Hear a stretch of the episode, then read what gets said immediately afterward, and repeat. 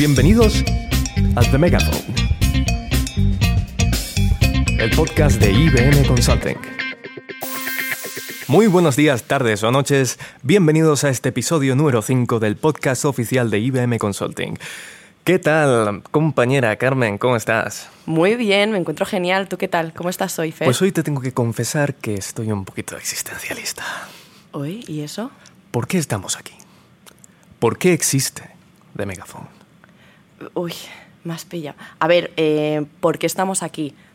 Punto número uno, porque nos han contratado. ¿Cierto? Eh, y punto número dos, porque tenemos mucho talento. Bueno, tú para sobre talentosa todo, tú, por favor, no me digas esas cosas. Ay. Pero bueno, para hablar de talento hemos traído hoy a tres expertos en la materia, así que damos la bienvenida a Amaya Burgos, directora de Recursos Humanos de IBM Consulting, Miguel Valdivieso, director de Talento y Transformación en IBM Consulting, y Conchi Sanguino, directora de Personas y Cultura en BlueTap, una empresa del grupo IBM.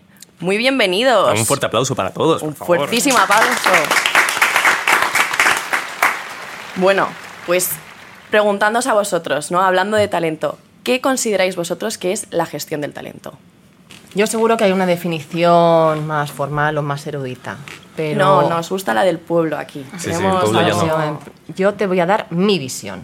Entonces, Bueno. yo entiendo la gestión del talento como el engranar las necesidades y los intereses de las compañías y los profesionales con el objetivo de optimizar el rendimiento.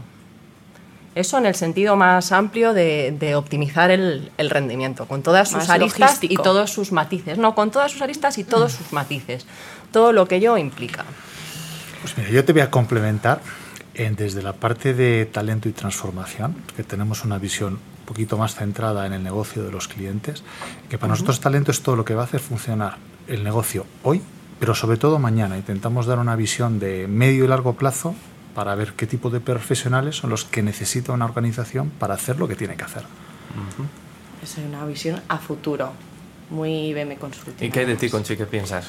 Pues mira, yo complementando un poco a Maya y Miguel también, yo creo que en los tiempos en los que estamos, eh, que yo denomino mucho y utilizo mucho esta palabra, ¿no? Eh, entornos buca, no podemos obviar ¿no? en el contexto en el que nos encontramos. Y cuando hablo de buca hablo de un entorno que es volátil, que es complejo, que es incierto y que además es ambiguo, ¿no? Entonces creo que ahora mismo la gestión del talento en este entorno en el que nos hallamos pues tiene que tener unos ingredientes que estén relacionados ¿no? con la propuesta de valor eh, que hacemos a, las personas que trabajan con nosotros dentro de la compañía y además a la gente que se va a incorporar con nosotros en un futuro eh, a corto o medio plazo. Entonces, bueno, eh, yo creo que hay que repensar ¿no? y rediseñar un poco todos los procesos que tenemos dentro de las organizaciones pues para dar eh, sentido a, a la gestión del talento que, que tenemos dentro de, de la- de las compañías. Bueno, y Conchi, lo- no lo decía ni medio en broma, lo del principio, que hoy vengo existencialista.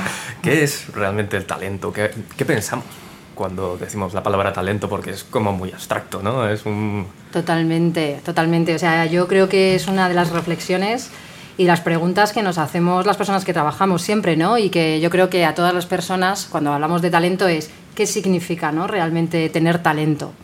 Y yo creo que, que aquí, eh, bueno, pues es tan amplio el concepto y no creo que haya una definición exacta porque yo creo que cada uno tenemos un talento innato, ¿no? La magia de todo esto es que las organizaciones tenemos que, bueno, pues que ser capaces, ¿no? De sacar el máximo rendimiento eh, de las personas que trabajan con nosotros y además creo que, mm, que, bueno pues que nos centramos mucho a veces en conceptos que conocemos mucho como las hard y las soft skills pero yo creo que tenemos que ir más allá no o sea ahora mismo en el contexto en el que nos hallamos yo creo que hay una serie de capacidades eh, relacionadas con el talento como pueda ser eh, por ejemplo yo creo que es importante para mí a la hora de detectar el talento, que es la curiosidad, ¿no? La resiliencia, la adaptación al, al cambio, ¿no? Yo creo que estos son ingredientes también eh, a tener en cuenta eh, cuando hablamos de la detección de- del talento. Pero vamos, no sé qué piensan Amaya y Miguel y seguramente que podrán dar más valor a lo que, a Bueno, lo que estoy diciendo yo también. sí. De hecho, Amaya, desde tu perspectiva de los recursos humanos, ¿cómo detectas el talento? Es decir, ¿cómo tú, tú entras en una, en una sala y te das cuenta de que alguien dice, esta persona tiene un talento enorme? Pues ¿Cómo, mira. ¿Cómo lo ves? Pues a ver, Fer, es que lamentablemente, que sería muy útil, no tenemos un detector de metales que nos diga, mira, aquí tenemos al talentoso número uno, ¿no? La radiación. Desmitificado total, ¿eh? Ahora... Desmitificado, o sea, así a primera vista el talento no necesariamente se detecta. Yo estoy de acuerdo con Conchi, son dos palabras que, que considero que son absolutamente fundamentales, que son la curiosidad, efectivamente, y la resiliencia. El, em, la curiosidad porque es lo que permite em, o facilita, desde mi punto de vista, el crecimiento.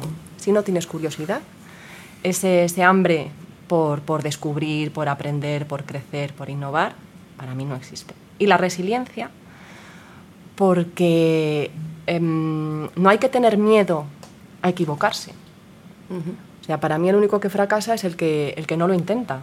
Y yo creo que el, el hecho de que veas o que tengamos profesionales que se arriesguen, que afronten retos, eh, incluso a, a riesgo de, de, fracasar, por así decirlo, pues es fundamental. Eh, una pregunta, antes lo, habéis, lo, has dicho tú, Conchi, y para quien, todos los que nos oyen, has dicho soft skills. ¿Qué son las soft skills? Creo que estaría bien eh, especificarlo un poco, ¿no? Sí, totalmente. A ver, eh, entendiendo dentro de un contexto empresarial las soft skills como las habilidades, las competencias, ¿no? Cuando bueno, pues alguien forma parte de, un proceso de selección, por decirlo de alguna forma, pues esas habilidades que tiene la persona y que muchas veces están bueno, pues muy en sinergia con las competencias y con la cultura que tenemos dentro de las organizaciones por ejemplo, por poner algo, un ejemplo más concreto, ¿no? Eh, imaginad, eh, pues no sé, liderazgo, capacidad de comunicación, eh, poder saber trabajar en equipo, ¿no? relacionarnos, cooperar. O sea, todo esto es lo que dentro de un contexto nosotros podemos denominar que son las soft skills. Entonces, bueno, yo creo que esto es importante. ¿vale? Es clave dentro de las compañías, pero como decíamos, yo creo que, que, hay que ir más allá, ¿no? Y también evolucionar nuestros pensamientos porque el mundo va muy rápido y tenemos que ser muy ágiles a la hora también de eh, saber captar ¿no? otras habilidades que también eh, son importantes y que, no, y que no siempre son esas soft skills que definimos siempre dentro de la cultura de, de las, las compañías. Típicas, ¿no? Que todos conocemos. Eso es. Uh -huh. Ahora mismo, en el entorno actual, cuáles son las, eh, aparte de la curiosidad que, y la resiliencia, que a las cuales me ha hecho gracia que lo digáis, porque yo las considero súper importantes, las he desarrollado y creo que es como lo que más me ayuda a, a no sé, a desarrollarme como profesional. ¿Qué otras eh, capacidades creéis que son muy importantes de a, a ir no sé, creando, promoviendo, ¿no? Mientras que estás en la carrera, hmm. de cara a luego querer proyectarte profesionalmente. O sea, yo creo que depende de cada uno lo que necesite. O sea, ni me voy a ir a la definición antes de talento. Para mí talento son capacidades, uh -huh. las que puedas tener tú y las que pueda necesitar una organización. Y a partir de ahí cada negocio, cada área, cada lo que sea que hagas, necesita unas capacidades u otras. En términos de soft, yo creo que cada uno tiene su preferencia. Tenemos aquí el top ten, -huh. pero para mí es clave tener una visión, ser capaz de, de, de poder entender qué es lo que está sucediendo para poder anticiparte para mí es clave el, el, el, ser capaz de adaptarte, una autogestión del cambio y ser capaz de generar y transformar lo que sucede a tu alrededor, porque como comentaba Conchi, estamos en un mundo que lo del año que viene no sabemos qué es lo que va a pasar, y vamos, de ahí venimos, ¿no? Entonces es clave el, el, poder visualizar y el poder tener capacidad para cambiarte tú y para poder transformar lo que está a tu alrededor. Pues de eso tenemos mucho aquí en el podcast, yo creo, ¿eh? Sí, un poquito. Adaptabilidad, vamos. Ah, adaptabilidad. por supuesto. Yo soy de camaleones, no van a llamar ya. Total. Verdes, como de megafon.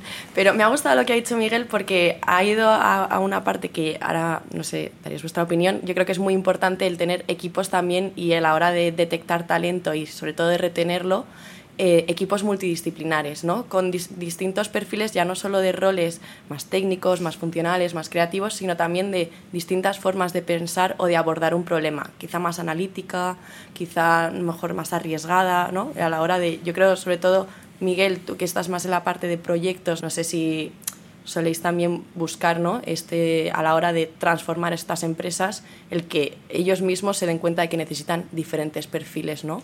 en sus equipos. Yo creo que eso hoy en el entorno económico, en el entorno de negocio en el que vivimos es esencial. O sea, no hay soluciones fáciles para los problemas que nos rodean y cuantas más, cuantos más ojos, más maneras diferentes de pensar y, y diferentes maneras de abordarlo tengas en el equipo, Yo creo que es la única, la única vía de, de poder sacar las cosas adelante.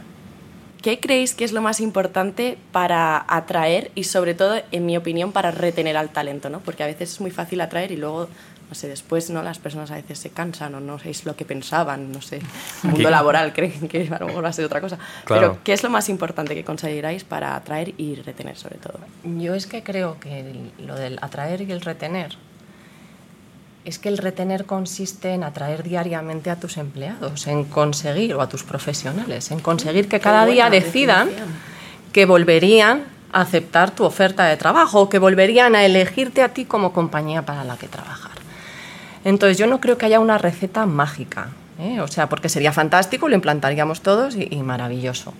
Yo lo que creo que lo que sí que hay o en lo que sí que estamos es en un proceso de transformación brutal de la relación laboral. O sea, hemos pasado de una relación más transaccional, ¿no? de yo trabajo de lunes a viernes para ti, tú me pagas el salario, a que la gente, los profesionales, ahora buscamos otra cosa, buscamos una experiencia, Claro. buscamos una relación distinta. Y yo creo que el, el- el éxito de una organización para atraer y captar, enamorar cada día a su talento, pasa por identificar cuáles son los requerimientos, las necesidades de, de su talento, de su población, y saber definir estrategias, em, no diría individualizadas, pero, pero adecuadas a esas necesidades concretas que ellos plantean y que a día de hoy son muy diferentes de las que podíamos tener en el pasado. Ahora buscamos ese sentido de pertenencia, tener líderes que nos inspiren, em, oportunidades de carrera claras, Claro, por personal, supuesto. claro. que se preocupen por nosotros. O sea, no soy el empleado número 27. Soy Amaya Burgos, que tiene cara y ojos, y quiero que exista esa relación en la que los dos no nos vemos solo desde un punto de vista meramente pre- eh, profesional o transaccional, sino que soy una persona. Entonces yo creo que ha cambiado mucho el, paradigma, la, la relación entre las empresas y los empleados. Y eso marca mucho las, políticas. Yo, si me permitís, aña- añadiría, ¿no? También, o sea, muy alineada con, con lo que comenta Amaya, ¿no? Pero yo creo que es súper importante que cada persona sienta eh, que, que- que le cuidamos, ¿no? Desde el inicio y es un poco la experiencia, pero para atraer, eh, por ejemplo, eh, creemos que es fundamental y cómo trabajamos nosotros es en- desde el inicio del proceso eh, estar en continuo contacto y en comunicación con nuestros candidatos de manera natural eh, desde que empieza el proceso hasta que finaliza, independientemente de si le contratas o no, porque yo creo que esto se valora muchísimo. Y luego yo creo que desde el punto de vista de la retención del talento, lo que yo estoy súper de acuerdo con Amaya, no hay fórmulas mágicas, pero sí que es verdad que creo que tenemos que involucrar a nuestros empleados, co-crear con ellos, Claro. eh, diseñar lo que también viene y hacerles partícipes. Y yo creo que no solo todo es salario, que efectivamente todos vivimos ¿no? Eh, por, por un salario, pero yo creo que lo que te da el valor añadido eh, de- dentro de una compañía es la cultura que tú vivas y respires, la experiencia que puedas tener eh, cada día y sobre todo que les escuchemos mucho, ¿no? Claro. Porque tienen mucho que decir y yo creo que, que las compañías tenemos que estar abiertos y más en un entorno multigeneracional en el que estamos, que esto también es otro de los componentes ¿no? Sí. que ahora nos encontramos dentro de, de las organizaciones y que, bueno, desde mi visión es espectacular porque ahora tenemos muchos puntos de vista, muchas cosas que compartir y por eso tenemos que estar muy abiertos eh, a, a escucharles y a poner en, en marcha iniciativas conjuntas. Hilándolo con esto, eh, dentro del ecosistema de consultoría de IBM, Miguel, me, me dirijo a ti, ¿qué proyectos estamos trabajando con, con- con este, con esta forma de pensar, con esta forma de abarcar y de gestionar el talento? Nosotros desde, desde el equipo de Talent, o sea, básicamente tenemos un mantra que es el, el poder adecuar las capacidades a las organizaciones. Luego a partir de ahí hay derivadas, pero la clave es que una organización tenga el mejor talento que necesita y luego además gestionarlo de la manera más adecuada. ¿vale? ¿Esto cómo se lleva? Eh, abordamos pues casi un end-to-end de lo que son los servicios de talento, desde la adquisición, la atracción y adquisición de talento que estaban comentando antes eh, Amaya y Conchi, y además hay detalles que yo creo que, que- que son relevantes comentar, a lo que es el- la identificación de esas capacidades que comentábamos antes, que es talento, son capacidades, cuáles son las que necesitan. Y os sorprendería daros cuenta de la gran cantidad de organizaciones que muchas veces no saben qué es lo que necesitan hoy. Luego tenemos que hablar del futuro, ¿no? Claro. A partir de ahí, el cómo podemos trabajar con las organizaciones para ayudarles a desarrollar esas capacidades de la mejor manera, en el mejor plazo de tiempo y, y de la manera más eficiente y de manera transversal todo lo que es la operación de este tipo de servicios de recursos humanos. Aquí tenemos experiencias tanto en telecomunicaciones como en banca, como en los propios compañeros del mundo de la consultoría. Entonces, básicamente podemos cubrir el, el podemos y cubrimos el end-to-end de, de talento. Cubrimos. Podemos y cubrimos. O sea, no, no- no lo digo, lo hago. Encima, Hombre, me por ha gustado. supuesto. Hombre, eso, muy cultura Predicamos, predicamos con el ejemplo, vaya, es que... Totalmente. Increíble. Me gustaría preguntaros, eh, y esto fuera ya de tema, ¿no? Recursos humanos, teoría, etcétera, eh, ¿qué consejo le daríais a una persona que está iniciando su carrera profesional? Me gusta la pregunta. Bueno, pues eh, yo creo que a todos en algún momento nos han dado algún consejo, ¿no? Eh, yo si tuviera que, que dar alguna recomendación, eh, primero sería que crean en sus capacidades, ¿no? Y yo creo que tenemos que tener aquí una madurez eh, para hacer una retrospectiva de cuáles son nuestras fortalezas y cuáles son nuestras áreas de mejora, ¿no? Ser conscientes de esto. Yo creo que, que también importante, disfruta con lo que hagas y con lo que elijas. Porque si realmente no, no es así, pues difícilmente ¿no? Eh, podrás estar contento dentro de, de- de un trabajo. Y luego yo creo que un tema que ha salido y que yo creo que es recurrente es eh, fórmate, no te acomodes, eh, evoluciona, eh, busca los retos. Dentro del trabajo, cuando hablamos de retos a veces parece que es, o cuando decimos no te acomodes, dentro de donde estés o fuera, pero busca retos, busca motivaciones eh, y no te quedes anclado, ¿no? Porque es muy fácil, ¿no? A veces cuando ya coges una inercia a la hora de trabajar, el hecho de, tu zona de confort. de tu zona de confort, exactamente. Entonces yo creo que es súper importante eh, la formación continua, que estés siempre con el clic ¿no? de esa curiosidad que hablábamos Amaya y yo, eh, siempre en tu cabeza para intentar siempre mejorar. ¿no? Yo creo que más o menos estos serían ahí mis, mis tips ¿no? para, para alguien que empieza. Ahondando en la pregunta, a Miguel o a Maya, si queréis algún consejo, tip. De hecho, a, a vuestro Amaya o Miguel de 22 años que va a empezar. eso me gusta, sí, sí. En retrospectiva. De 22. Yo es que soy poco de consejos. Yo creo que lo primero es que te tienes que creer lo que quieres ser. Tienes que de- decidir qué es lo que quieres ser. Y luego eso. La curiosidad, el no tener miedo a fracasar, lo que os he dicho antes. Yo, yo creo que en- es que tampoco hay, pues eso, no hay, un- no hay una receta mágica, con lo cual tampoco le puedes decir haz X, Y o Z. Yo creo No, que es eso, no. que es la actitud, sobre todo la actitud. Porque los conocimientos se pueden ir adquiriendo, en general. La actitud mm, Más es más difícil de labrar, complicado diría. Estoy de acuerdo, Yo la digo. verdad. Y se nota. Sí. La actitud, además, yo creo que se ve cuando alguien tiene ganas de ponerse y dice. Es verdad. Pero no tengo ni idea, ¿eh? Pero tú me dices por dónde empezar y ya vamos tirando. Sí. Eso, es, eso es muy importante. 100%. Y ya que hemos hablado de, consejos que daríais vosotros a profesionales jóvenes, ¿qué consejo os han dado profesionalmente que, que os haya marcado y quién os lo ha dado? Pues mira, yo recuerdo uno que aplico además en mi día a día, ¿vale? Que fue un mentor que tuve en una compañía anterior y que me dijo, no hay nada más rentable que la formación continua. Y eh, intento seguirlo. Y luego, por supuesto, pues eh, uno de los valores que, que he respirado desde pequeña, ¿no? En mi casa y a través de mis padres es la perseverancia, ¿no? De eh, querer conseguir algo, ¿no? Y que seas perseverante y podrás llegar donde quieras. Muy encaminado con la resiliencia también ahí. Consistente el mensaje. ¿Amaya alguno? ¿O Pues yo, si me dejáis, yo tengo un anticonsejo. Esto me lo dieron hace muchos años. Además fue un colega de profesión en el que me, pre- Anticonsejo, me en el que, encanta. en el que Me me, gusta. preguntaba, en el que me preguntaba por qué andaba metido en tantos fregados. Y, y yo, vamos, ha sido algo muy, muy consustancial a toda mi carrera profesional. Y del anticonsejo, lo que saco es que no dejes de correr. Investiga, mójate en todos los charcos en los que veas y, y- y sigue corriendo. Hoy es más necesario que nunca correr para seguir en el mismo sitio al menos.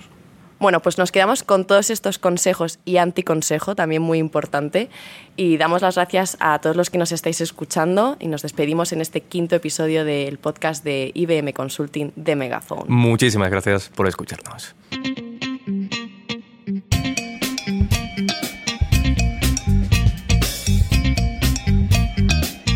Esto ha sido The Megaphone, el podcast de IBM Consulting. Muchas gracias por escucharnos.